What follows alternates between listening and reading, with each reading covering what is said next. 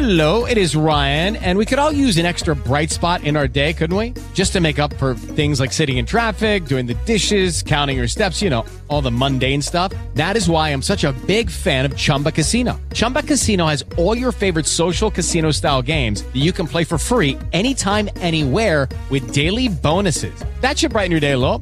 Actually, a lot. So sign up now at chumbacasino.com. That's chumbacasino.com. No purchase necessary. VGW Group. Void were prohibited by law. See terms and conditions. 18 plus.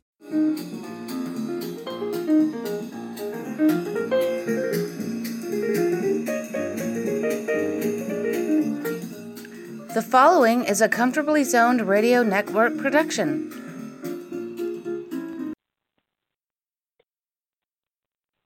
Good afternoon, everybody. My name is Al Blumkin. I'm here with my good friend David Nemec for another session of David Nemec's Baseball History and Trivia. And tonight we're going to discuss David Nemec's wonderful book about the 19th Century American Association, the Beer and Whiskey, Whiskey League. Welcome, David. Well, welcome to you, Al, too. A pleasure to be with you once again. Okay. Uh, uh, SABR had a uh, meeting of the 19th Century Book Club Wednesday night, which I was unable to attend. And they did the uh, uh, review of the Beer and Whiskey League, but David was not able to participate, so we figured we'd fill the gap in tonight. Yeah. And let everybody know that this podcast is, uh, you know, is about the book that was discussed Wednesday night.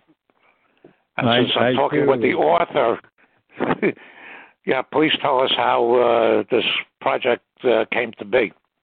Well, first of all, I'll tell you why I couldn't be there because I'm still back in the 19th century as far as technology goes. So this was on Zoom, and uh, I barely got into the 20th century, and Zoom is still beyond me. So I was unable to attend.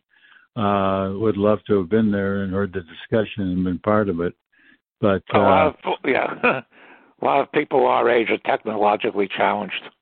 I know, I know, aren't, aren't we all? Yeah. Yeah. But, uh, as far as the, the beer and whiskey league, uh, I remember even as a kid, uh, when I, you know, first got interested in baseball, and the 19th century was like, wow, you know, it's hard to even believe baseball was played that early. But uh, when I first read about the beer and whiskey league, I was uh, enthralled with it, and um, my interest grew. I wouldn't say by leaps and bounds, but gradually over the years and um, it reached a point in uh, 1979, um, 78, 79. I was working on the historical text for the Ultimate Baseball book, and that started.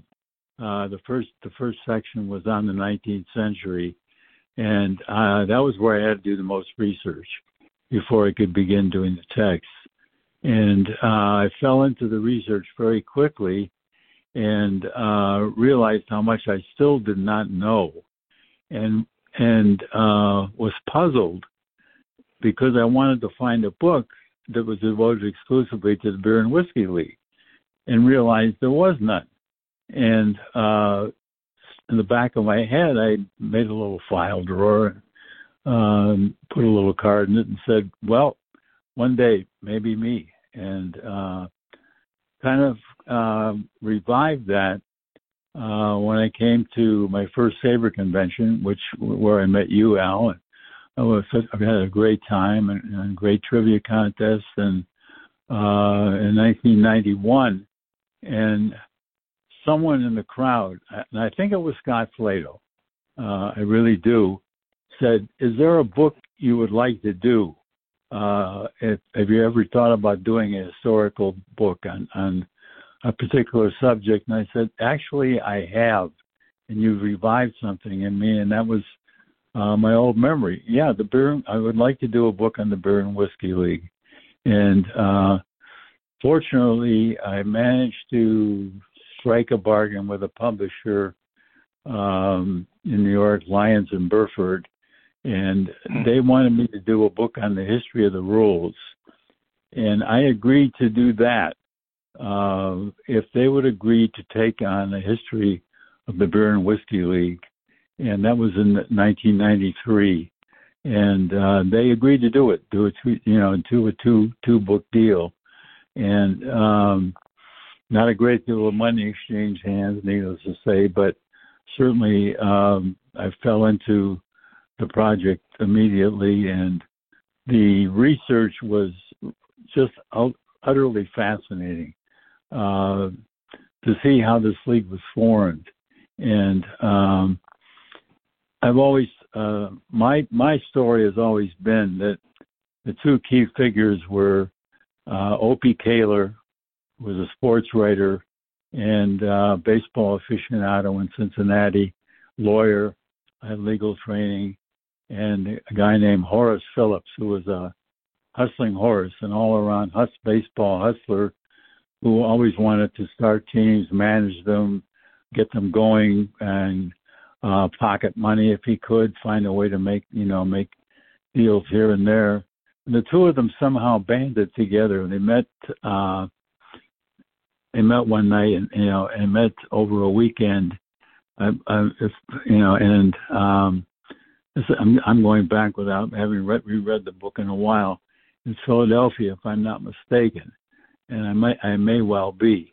Uh, believe it was either Philadelphia, or may may it's Pittsburgh actually, Pittsburgh I think, and uh, they got together and they had uh, they were the only two who answered I think answered their uh, calling, and they had struck it, you know, sent sent letters to other other possible baseball magnets throughout the uh, throughout the East and Midwest, inviting to this meeting, and then uh, formed a plot, which more or less, you know, said, "Well, we had a great meeting, and it's too bad you weren't there because we're going to put together this new league, and we wish you'd been present, and why don't you know be sure to come to our next meeting." And uh, they hatched this plan, and uh, and owners like Chris Von der Ahe, Denny McKnight with with and Pittsburgh fell in with it. Uh, the Philadelphia team fell in with it. Uh, Philip Phillips wanted to manage that team and take charge of it, and was aced out of it, and ultimately aced out of managing any teams at all in the first season or owning any teams, but got in How later. did the New York Mets come in? Uh, the Mets came in, and uh, they were not part of it in '82. They were Oh, still okay. an independent club. They were in a kind of a minor league then, and they played a huge schedule. They played, uh, they played over 100 games. I think they were the first team to play over 100 games in a season, if I'm not mistaken. And they were uh, pretty much just uh, just a bunch of just a, a bunch of players, good players, and uh, they they put together their team and joined the American Association in the second season in '83 when it expanded from six to eight teams, and took on a team for, and took on a team from New York and a team from Columbus. And Horace Phillips was given control of the Columbus team, and um, he he um, I, and he he um, he came in and um, and he um, the New York Mets came in. And when the Mets came in, uh, at that point, the National League, upon the death, Will- William Hulbert had died, and Hulbert and Hulbert had kept out New York and Philadelphia after the Because they wouldn't finish their their, their final road trips. in in '76, right? And Mm. when they didn't finish, yeah, he decided he was going to get along without them, and tried his best to do it, and struggled for years. And uh, ultimately, the, the league as a whole was fed up with, real, you know, upon realization that we, you know, these are two two of our biggest cities. We've got to get these teams back in the National League. And then Albert Yeah. died, and they, Let me, yeah, they let me ask you. Let me ask you a question. Because somebody put up in one of the Facebook groups I'm in about uh, you know, listing defunct teams, and he put in Troy and Worcester. I put down that Troy became the Giants and Worcester became the Phillies. Is that more, more correct, More or- or, le- more or less. yeah? Uh, Troy did become. that Most of the Troy players uh, stayed together and went uh, went to New York, uh, and uh, and the, and they combined. The Mets were owned jointly uh, by by um, Mutrie and and Day. Day had the controlling interest really, and Mutrie was the manager. Uh, and and Mutrie managed the Mets, and Day and they came. They brought the New York team into the National League in '83, and along with the Philadelphia team. Philadelphia, the Worcester team did not come intact. Some of, a lot of the Worcester players flocked, left, abandoned, and came to. Some of them came to the American Association, and uh, a lot of other players that come from the association to the association from the National League prior to then. People like Harry Stovey, who became really you know, fine players in the American Association and have probably been denied Hall of Fame membership as a consequence of the American Association always being regarded as a rebel league. And until really quite recently, we can go into that a little later on, okay. this hour. But uh, any, in any case, um, you know, what, we were what, what were we discussing before the, before that? We were discussing just like how the, the how the league was formed. Oh, how, you say yeah, it went from the, six teams to eight teams, and New York uh, was New York the first place where they competed. You know, actually competed with a National League team. Yeah, they were. They were. Uh, no, no. Uh, wait a minute. We're, Yeah, uh, Philadelphia. No, Philadelphia wasn't. Cincinnati. Cincinnati uh, had given up the chase in the National League in 1980. Baltimore wasn't in. Yeah, Louisville wasn't in. So, yeah, they were the they were the yeah they were uh, Philadelphia, Philadelphia and New York jointly yeah. in '83 were the first yeah. teams, to, first two cities to have competing teams in the same league, and uh, and uh, at that at that time the Philadelphia team that formed in '83 in the National League was horrible. Whereas mm, yeah, I know, yeah. Association team uh, won the second Association League pennant, uh, thanks thanks in part to Stovey, and they had Bobby Matthews, and they had a number of other uh, really good players, and it was a close race. They went out at the tail end of the season over St. Louis, and um, going into the '84 season, um, the third major league formed, a union association, which did not respect the reserve clause, and uh, was, was masterminded by Henry Lucas, who began to, you know, do his utmost to corral as many good players from both the association and the National League as were willing to take a chance and sign with his with his new enterprise. And Fred Dunlap uh, was among them, and Dunlap reportedly got five thousand dollars, which was an unheard of salary, and they, to join Lucas's St. Louis Maroons in that first season. And Lucas put together a monumentally powerful team. Uh, they had no con- competition really, and, and insofar as the pennant race was concerned in '84, whereas the American Association had a good pennant race in 83 and also a good pennant race in 84, which was ultimately won by the Mets. And uh, that really piqued the National League's interest in the American Association and realized they had a really stiff competitor on their hands.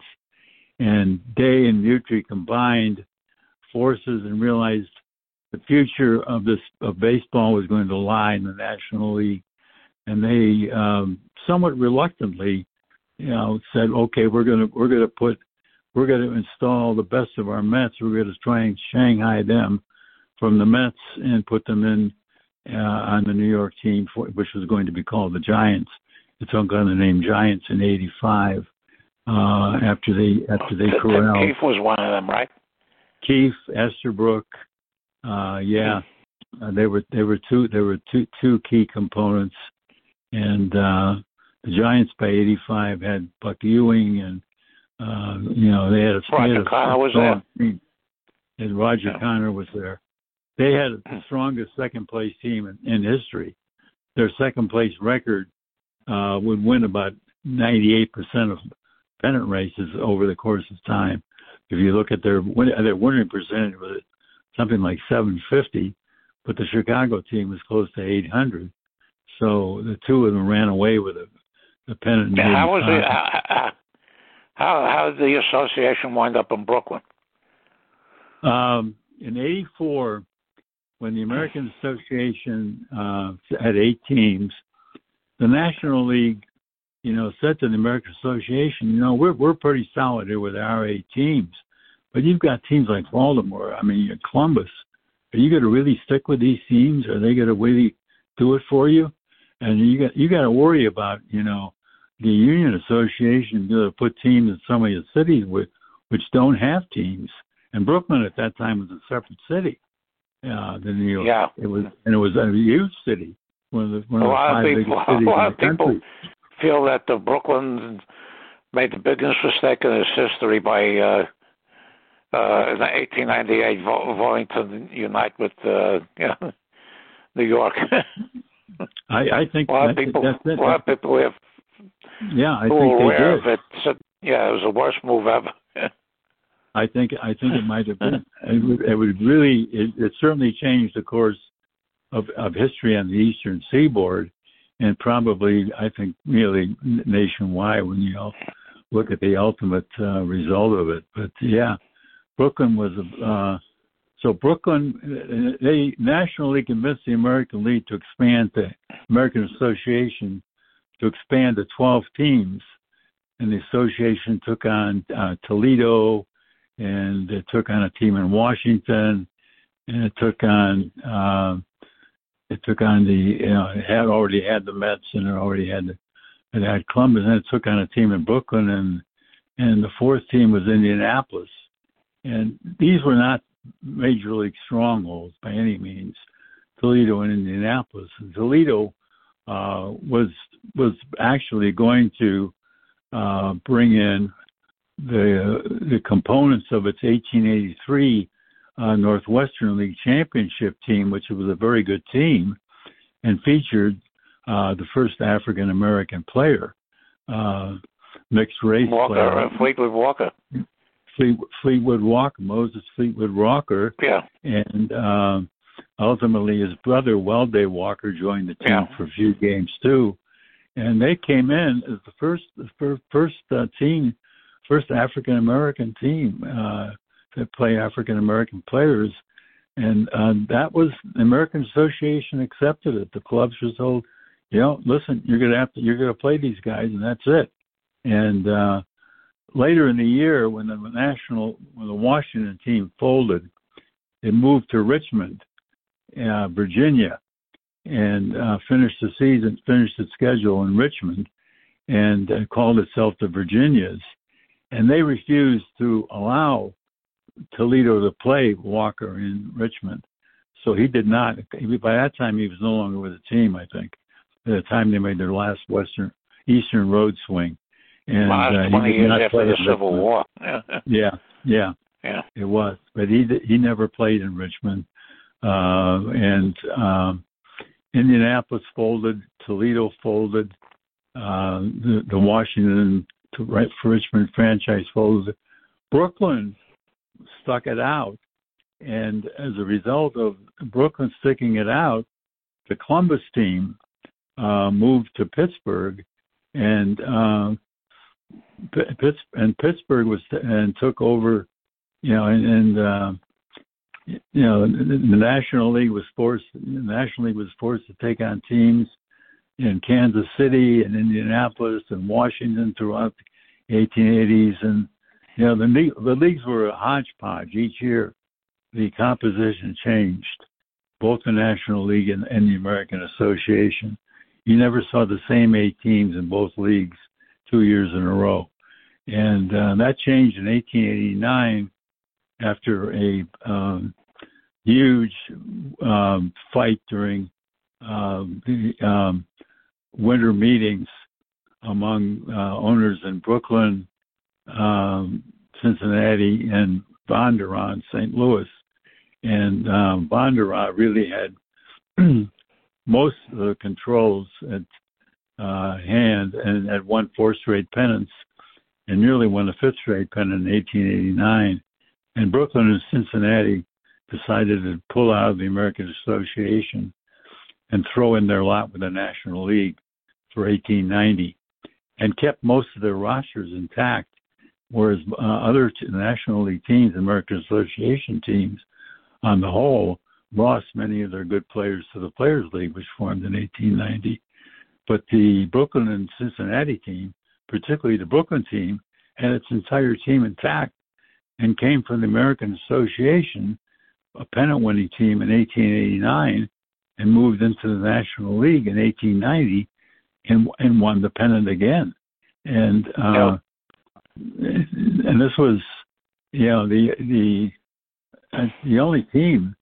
None, none of the none of the players on that team have ever made the Hall of Fame. It's the only two-time, I think, pennant winner. That, that you know, it's back-to-back pennant winner. Has never had a player make the Hall of Fame, nor did its manager. Uh, you know, Ch- Ch- or not, yeah, McGunnigle. uh, Bill Phil McGunnigle make Yeah. the Hall of Fame, and uh, they were a very strong team in 1890, and their move to the National League, and Cincinnati's move along with it. Uh, the American Association, once the Federal Players League folded, um, no longer was at an equal, at a par with the National League, and was forced to fold up shop after the '91 season. Yeah, played then its last Pittsburgh left after 1886. Yeah, they left after '86. Cleveland came in in place of Pittsburgh, and then Cleveland went to the American American Association, jumped the American Association in '87 to join the National League in '88, and Kansas City came to the National League from the had been the National League in '86, and they joined the American Association in '88, replacing Cleveland. And they were there in 1888, '89, and uh, in 90, the American Association was forced to put teams in Rochester and Syracuse. Uh, Rochester my only team. had a Yeah. major league team for its only only season ever that the Rochester had a major league team was in 1890 in any any any of the major leagues. Well, Rochester had a franchise in the NBA for uh, a number of years. They, they did. Way back They when. first- yeah, way back Uh, when. They that team pretty now, now that team is now the Kansas, the uh, Sacramento Kings. But the thing is, yeah. also, I wanted to bring up because I remember a while back I was looking through your 19th century encyclopedia. I came across the 19 the 1886 Baltimore team, Oh my God! What- yeah, they were. which they hit were awful. the, what, what, what they hit? They hit under 200 as a team. Per, per, they not quite no they they weren't they weren't below 200 uh but they were awful. But the Washington National League team was equally as bad in 1886 but it was masked in part because it had one player who was still a class class A player. That was Paul Hines. And Paul Hines all by himself kept the National League. I think that I think that I think the Washington would have would have been close to 200, if not below, as a team, if if Hines' statistics were removed. I remember trying to do that one day, and it was it was close to 200. They were way down there, but Brooklyn or Baltimore, Baltimore uh, miraculously put together. They were they were a team in the American Association every season except part of the 1890 season when they went and they became an, a minor league team, and then uh, when uh, they they they they re-upped in the National League uh, before the season was over, and then uh, they were in the National League and American Association in '91. They were a different franchise than the one that had been in prior to folding up 10. It's 10 after the 89 season, but uh, Baltimore team you, was throughout. They were they were they were a misfit, and um, they really they were contenders in '84. They finished above 500, and gave fans the, the delusion that they had a competitive team. But that lasted only that one season, '84. From then on, they were miserable.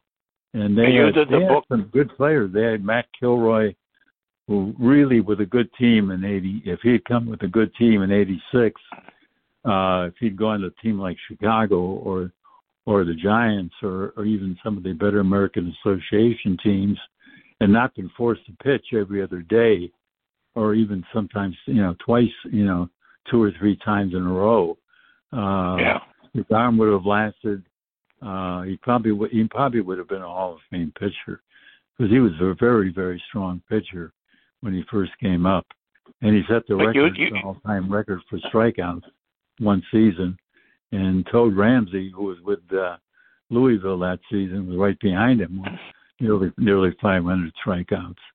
And uh, But you, but you, you wrote the the uh, beer and whiskey league because there was a total gap. I mean, I knew a little bit about the American Association because they had the standings in the, uh, you know, the, the Turk and Thompson encyclopedia. Yeah, and it, but as late so as just the late as standings, and Yeah. maybe a paragraph about uh, about its existence, but uh, nothing. Uh, you know, nothing. Uh, uh, there was so- an incredible gap of knowledge about that, and basically Yeah, about the 19th century altogether until you until you came into the picture. Yeah, I did. When I came in and did the research, I saw that there were there were gaps in, in the Big Mac too. I mean, the Big Gap Mac didn't have the standings and the teams in the right order.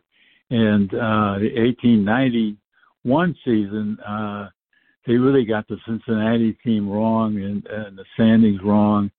And uh, Milwaukee came in for briefly, and uh, you know, and and they they kind of messed it all up and I, you know, I when I went over it, you know, I corrected it, and that's when I put together the when I put together the encyclopedia later on. I did have the corrected standings, and uh, I'm sure they're to this day they're not really totally correct. I think there are still some there are still some probably some gaps and some errors, and uh, there were you know forfeited forfeited and protested games in particular uh, some of them are still up for grabs. Uh, we, uh, Eric Miklich and I did a book on forfeited and pro- protested Yeah, I know games, that. Yeah, and that uh, we thought we had it right. But going back over what we did, uh, I can see where there were some games whether it's still questionable whether they were acceptable games or forfeited or protested games, and we might have missed one or two forfeited or protested games too. Wh- And- wh- you had to go through these all these newspapers from back then. We went through the newspapers back then, and, check, and Pete Palmer helped us a lot too. Yeah, So, no, he's great. uh, he was a great. He's a great guy. Yeah. Yeah, he is. He is a great, great asset, and Mhm. uh, he's able. He's got. He's so full of knowledge on so many different things that uh, you you he's a go-to guy if you ever have to do any research on any of the early day stuff and the stats. And uh, you know, he had that Oh, little. I don't know. I don't know if I you met remember him that I- little. That little Uh, thing. yeah. Yeah. No, remember that little gadget that he came out with back? Yeah, uh, yeah. You could, where he, it was like a little encyclopedia, Yeah. And, uh, yeah. and it, you could you could carry it with you. It a, you know, put it in your Yeah. pocket. It was like a cell phone, and uh, that's uh, I don't know where it went. And I don't I lost mine long ago, or the battery ran out, or I don't know what. But that was a you know when he brought that out, it was a marvel at the time, and. uh you know, it was it's, it still be a treasure today. I wish I still had it, but I don't know where it Because uh, Kenny Samuelson and I, uh, years and years ago, nothing ever came of it. Talked about what that little gadget was missing, certain statistics, Yeah, and we should No, uh, we should decide that if they ever reproduce it again, we have like uh, games and play appearances. Uh, not not stuff like WHIP and you know all the the, the new uh, fangled uh, no, stuff that they uh, that, that that that that that they've come up with, but uh, just some some basics that were not in there. But this we discussed about this, this about maybe thirty years ago, so uh, obviously nothing's become of it. But uh, No. it has. Yeah, That- you- that- yeah, but you, you you you were you, you were a total pioneer on 19th century, and everything I almost everything I know about the 19th century is because of you. Bec- yeah, between well, the rules. It's, it was it's it's a, it, it goes way back. It goes way back to high school for me, when I had my when I first got my first Turkin and Thompson, and went through it, you know, I went through it and I realized I started making cards for all the teams, wait, going back to the National Association, trying to because they Turkin and Thompson didn't have rosters. For any No, they had the national. They had the standings. That's how I. Yeah, Yeah, no, standings. the, yeah, Boston was seventy-one and eight in eighteen seventy-five. Yeah. That led to, to you led to, uh, you know, to Hulbert and uh, his cohorts creating the National League.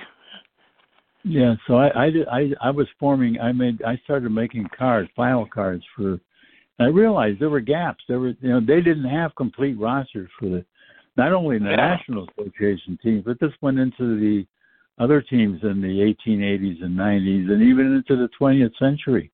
Um, you know, there there were still gaps and you know, Turkin and Thompson still, you know, left a lot to be desired. And Big Well, Mac, all I had were, Big Mac were pitching rec, one loss records. All I have are pitching one loss records and game and batting averages. So you couldn't figure out. Yeah, there was no mechanism to. You, you know, the one loss record you could add up. You, they But, didn't uh, add up at all, and the and the batting stats didn't add up either. You know, you'd have you'd have the number of batters that the team pitchers faced, and the number of batters that uh, you know that didn't match up with nothing. Nothing matched up, and Well, I, I think uh, I think uh, the 1960s, late 1960s, was the first time that the players added up to the team, and the team added up to the teams added up to the league. There was there were always problems. Yeah, yeah, but then and that still, that as I said, wasn't true in the American Association. Uh, even in in the, in the Big Macs in the eighteen in the nineteen eighties, I remember when I uh, was doing the Ultimate Baseball book, I looked at doing the looking at the American Association standings from eighteen ninety. This this didn't quite fit together, and I realized that there was a, there was a problem there, and that's when I started really getting interested in doing a book on the American Association, and um, you know, and and doing it, and I was able to do compilations along with doing stuff on players and teams and how teams were formed, and uh, and and and Mark Rucker contributed some great photographs. To, you know, I was able to that helped out a lot too. And uh, of all the books I've done, I can say that that was without a doubt the most fun I had doing the book. You know, it was a sheer Wow. pleasure from beginning to end. And doing the research was a treat every day. I, you know, I used to go to the public library in San Francisco, and I would hide myself in the stacks with, you know, um, these reels, whatever they were called. Uh, I can't remember what they were called those reels, the um, the file, you know, newspaper reels of film, film, film reels. Yeah, uh, yeah. And um, I just went, you know, they had all the sporting news and all the sporting lives, and uh, the sporting life did not begin until um, I, I believe 1883. So for 1882, I had to, I had to use I had to go. I had to find New York Clippers, and uh, I had to go back and find other newspapers to get some of the stuff from the 1882 season. But the Yeah. 1883 season, they had all the box scores in the, in the sporting Okay. in sporting life, Yeah. and that, that went through into '91, and then the, This was sport, the sporting microfilm, news right? came out in '86. Uh, microfilm, microfilm. That's what they Yeah. Microfilm. Yeah, because I- I I I uh, I did a project uh, in 1988. Uh, I presented at the Minnesota conference that year uh, on players who uh, lost time doing uh, parts of the two years from their careers, basically going having to do military service during the era of the Korean War. And certain dates that I needed, so I got I got the uh, got I got the library to give me the microfilm from uh you know basically the, the, you know the sporting news was from that uh, particular time and I found certain things.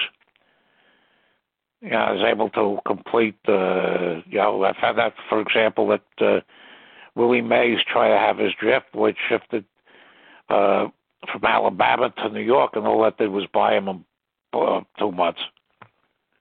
Yeah. Yeah. So, uh, Yeah. uh, you know, uh, you know, obviously, what I did was, you know, very little compared to what you did, but that's, yeah, everything, everything was on microfilm, and that's how I did it. Like Dick Thompson had a microfilm reader that he bought, he uh, bought somewhere used, and he had a microfilm reader that he could do all his research on. Yeah, I know. He, he, I Yeah. showed it to me, and I, boy, I don't know what happened to that. I don't Yeah. know what Barbara did with it, but uh yeah, I, I hope she gave it to somebody who really could use it because that was a treasure. Dick had a, a whole lot of stuff that uh really Yeah. was invaluable and one of a kind. He had all of Tom Shea's letters and or copies Yeah. of his letters and everything, and you know that that's, that stuff is is pri- is priceless. And uh yeah, I i've read. Yeah. Yeah, One book I I read that, that came out a number of years ago was fairly interesting was on the Detroit Wolverines. yeah.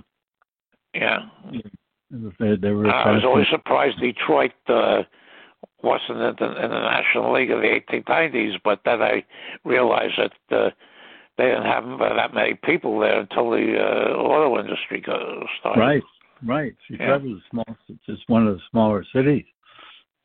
They really had trouble supporting a team, and uh, Frederick Stearns did everything he could to perk up interest in Detroit in the years he ran the ran, ran the club, and Yeah, ultimately, ultimately had to give up after after the '88 season. And um, you know, the, it's you know interesting that you know the two clubs won pennants in the National League in the 18 in the 18 in the 19th century.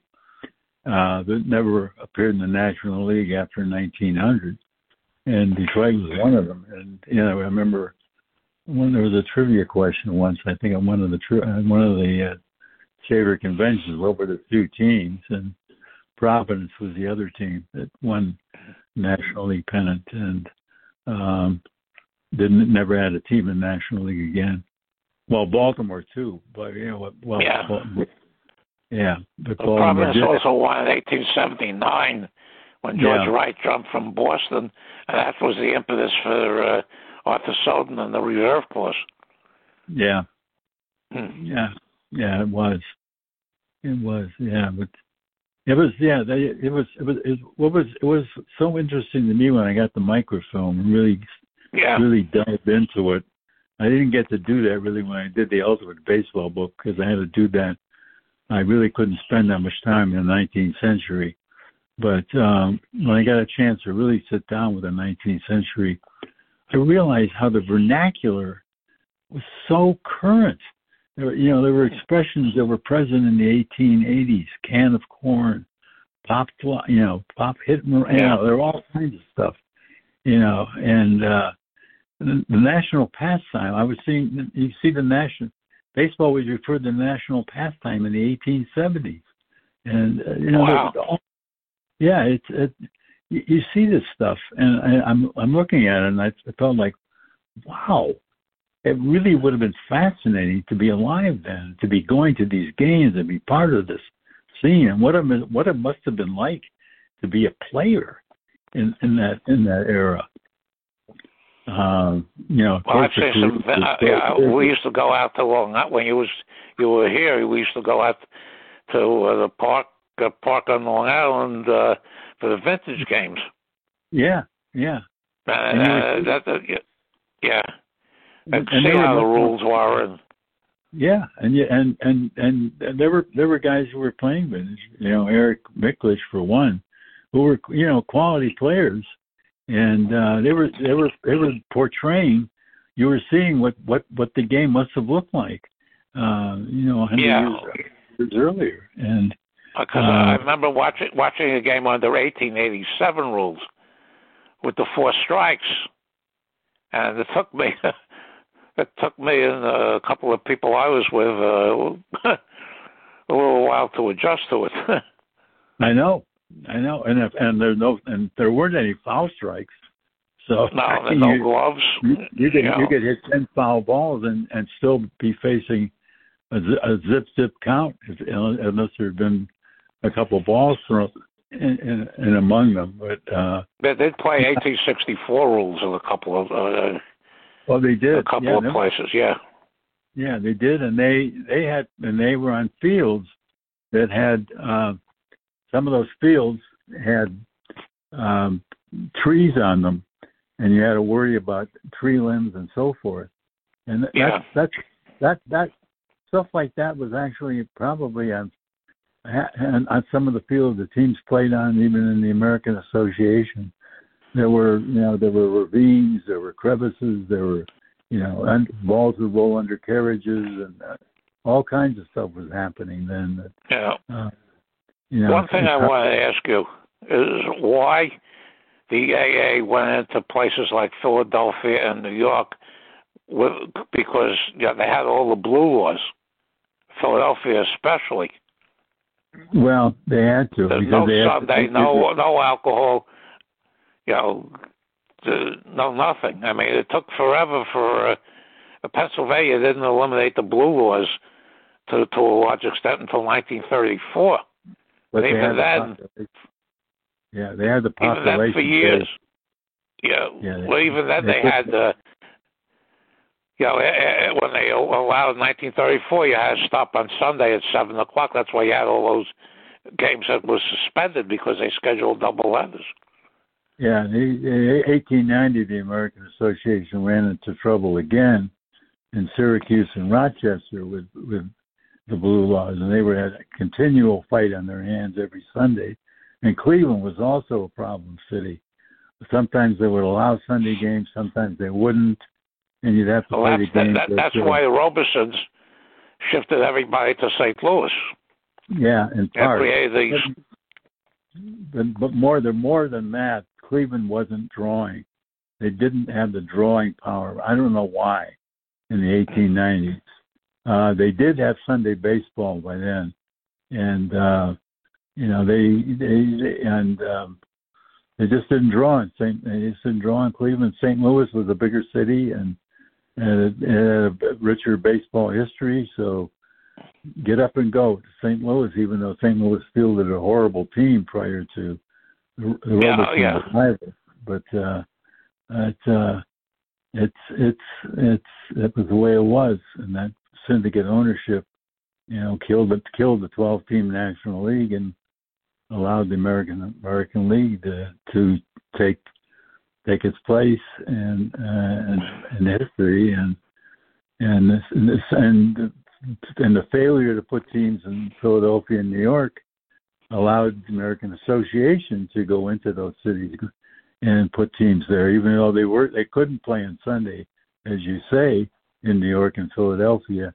They were going to get pretty good crowds to those games anyway, on Saturdays and Mondays, Yeah. and um, so they would play. They often would play a doubleheader, say on a Saturday or a Monday, and sometimes even, and um, you know, and and if they did play on Sunday, uh, they could play. Yeah, even the Americans. You know, it's hard to find. It was hard to find the Sunday box scores for the Philadelphia teams and and the uh, in the in sporting life because sporting life didn't and you know didn't Philadelphia didn't play on Sunday so at home so you had to they were you know it was it was just tricky. But uh but otherwise if you know otherwise uh, the American Association by 1884 1883 really once they put the once they put a team in New York made it apparent that they were going to be the equal of the National League and they were throughout throughout the throughout the 1880s until 1889 really. In 1889 when Cincinnati and Brooklyn moved um the bottom fell out in 90 when the Amer- Players League came in and the American Association had to go back into Toledo and they had to go into you know they had to go into Columbus again and they had to go into Syracuse and Rochester and um they just couldn't they just couldn't they didn't have the the quality of they didn't have the quality of baseball they were a poor third in quality in, in 1890. And in 1891, the, Nash- you know, Spalding finessed, helped finesse, um, you know, Stovey out of the out of the association. Stovey went to the National League. Bierbauer went from the Philadelphia AA team to the National League. That's why Pittsburgh. Pittsburgh became the Pirates. Yeah. Pittsburgh became the Pirates. Yeah, And, but uh, Pittsburgh left after the AA after 1886. yeah, they did. They did. Hmm. Yeah, but uh, they Pittsburgh didn't still. Pittsburgh had, was second in the AA in '86, and they were Hmm. taking the makings of a good team in '87 into the National League. But the pitching rules changed in '87, Yeah. and their number one pitcher was Ed Morris, a left-hander. and when 1886, the guy was a 40-game winner. I mean, but you put you're putting him in the National League in the in, the, in 1887, and you're changing the pitching rules, which took away his hop, skip, and jump, jumping around the box movements. You had to have a foot anchored when you know, and uh, once and once the pitching rules changed, he was never the same pitcher again, and the team was never the same quality again. Pittsburgh was get became weaker and weaker year by year until 1890 in 1890 National League. They were a bottom. They won team. 23 games. Yeah. Yeah, they were the worst. All the the worst team in baseball. Yeah. They, they, they, if not, if not for the presence of the Spiders in '99, the 1890 Pittsburgh team would be Yeah. remembered be remembered on a par with the 1889 Louisville team as the two most awful 19th century teams. Once once the league started regular schedules and formation. The, the, the, the thing is that uh, Barney Dreyfuss bought Louisville, and he, you know, bought the interest in the uh, in Pittsburgh and moved, uh, you know, another syndicate uh, uh, situation. He moved uh, Honus Wagner and a few of the other Fred Clarke and a few of the others from Louisville to the uh, to Pittsburgh. Yeah. Yeah, it's incidentally, I, I, I, well, I don't, I don't think if we can go into this, but I, you know, the- Chesborough was one of the guys who went, and Yeah. uh, I, I don't know if you, I posted something in SABR-L the other day about the pronunciation of player names, and uh, this is just as a side junket, and one of the names was Jack Chesborough. As a kid, he was always called Chesborough and that that has been changed by SABR to Cheeseborough. And I I maintain that the old pronunciation is correct. And um, I There's think only one E in there. Yeah, there's only one E in there, and uh, the there's there's this guy. Uh, well, you see this guy. There's this guy Cheeseborough, Chesborough, and uh, now in the in the trials. Yeah, one of the defendants of the Yeah. And Trump, he, he yeah. maintains he, he had a fight for his name to be pronounced Chesborough because you know everybody's under the influence of Jack Cheeseborough now, and and and and I, and I, I don't think Chesborough pronounced his name that way. It was a player.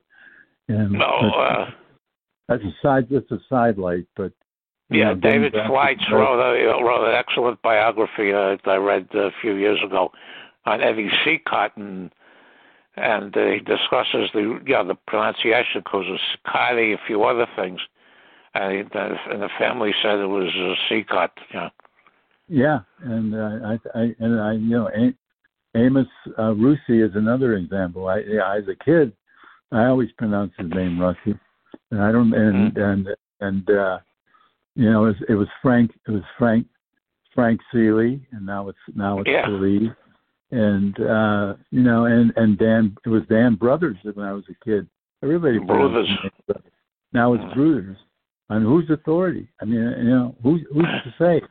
I mean, I you know nobody corrected it in the 1920s or 1930s. It was you know every sports writer then, all the sports writers I knew as a kid, or you know people I knew, you know baseball big baseball fans in 40s and 50s all pronounced the names that way.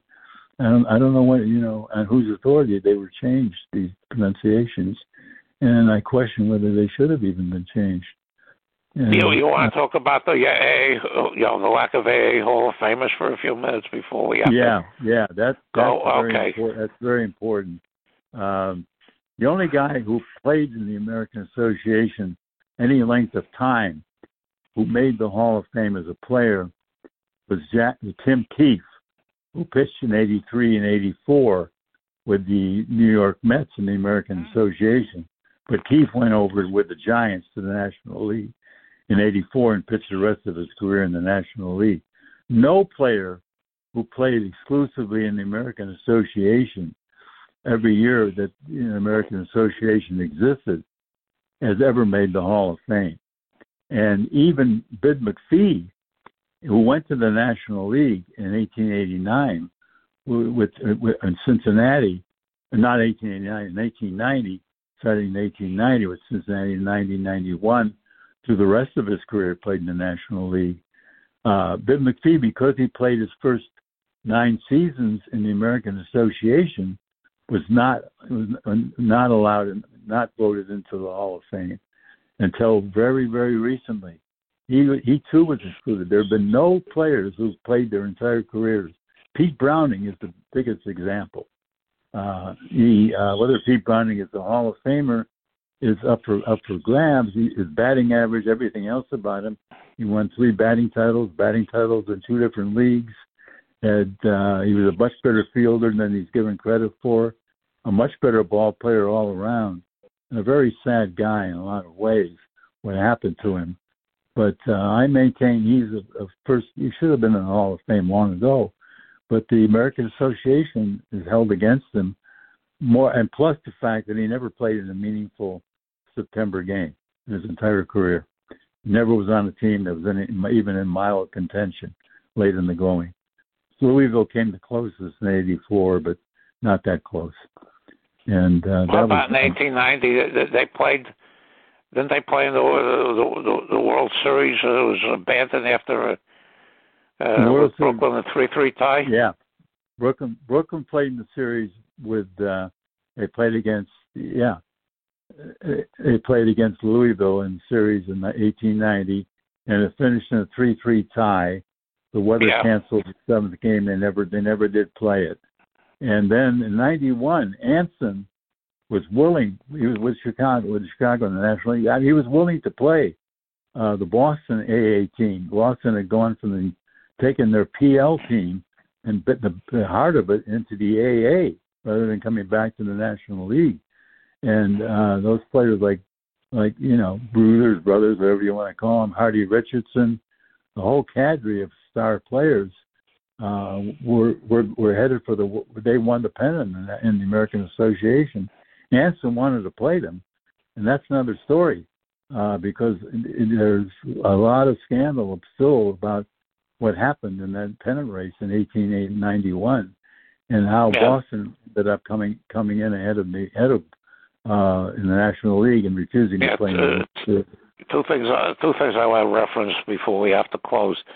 Uh, uh, Charles Alexander wrote a book I've referred to a couple of times uh, during our conversations called The Turbulent Seasons, where he goes very, very heavily into 1890 and 1891, and he's giving you you, you appear in the, your name appears in the book a couple of times. And uh, years and years ago, there was an author named Jerry Lansche who did a book on the uh, yeah the postseason, the World Series, or, or whatever it was, between, in the 19th century, which uh, was my first ground, one of my first groundings in that. Yeah, yeah, he did. Um, yeah, so uh, yeah, you, you've created. uh, basically, you've created a cottage industry that I think there's more interest in this uh, these things now than there was uh, 50 well, there years ago. And there's so much more known now than there was. Yeah. Than there was when I was a kid. You know, I did. You know, you couldn't find out a third of the information, and now you can find out just without even leaving your home, just on You're just going online, and you find out stuff that you you couldn't possibly have known back in 1950. You're a pioneer, know. my friend. well, thank you. Okay, I, we, we have I, to cut. I'm glad to be one, and I'm glad to have been with you once again. Now, this is a treat. Oh, it's, it's, always, it's always a pleasure, and I always wind up learning things from you. I, well, I, that's great. I'm glad to hear it. Okay. I really enjoy being with you again. Give my regards to Marilyn, and hopefully we'll do one we'll relatively do. soon. Good. Okay, you take care. Bye bye. You too. The proceeding has been a comfortably zoned network production. You are advised to keep your dreams wet, your humor dry, your children and grandchildren out of military recruiting offices and off the laps of clerics who wear dresses. Thank you for listening, everyone. Happy trails. Okay, round two. Name something that's not boring. A laundry? Ooh, a book club. Computer solitaire, huh? Ah, oh, sorry, we were looking for Chumba Casino. That's right. ChumbaCasino.com has over 100 casino style games. Join today and play for free for your chance to redeem some serious prizes. ChumbaCasino.com. No purchase necessary. Full prohibited by law. 18 plus terms and conditions apply. See website for details.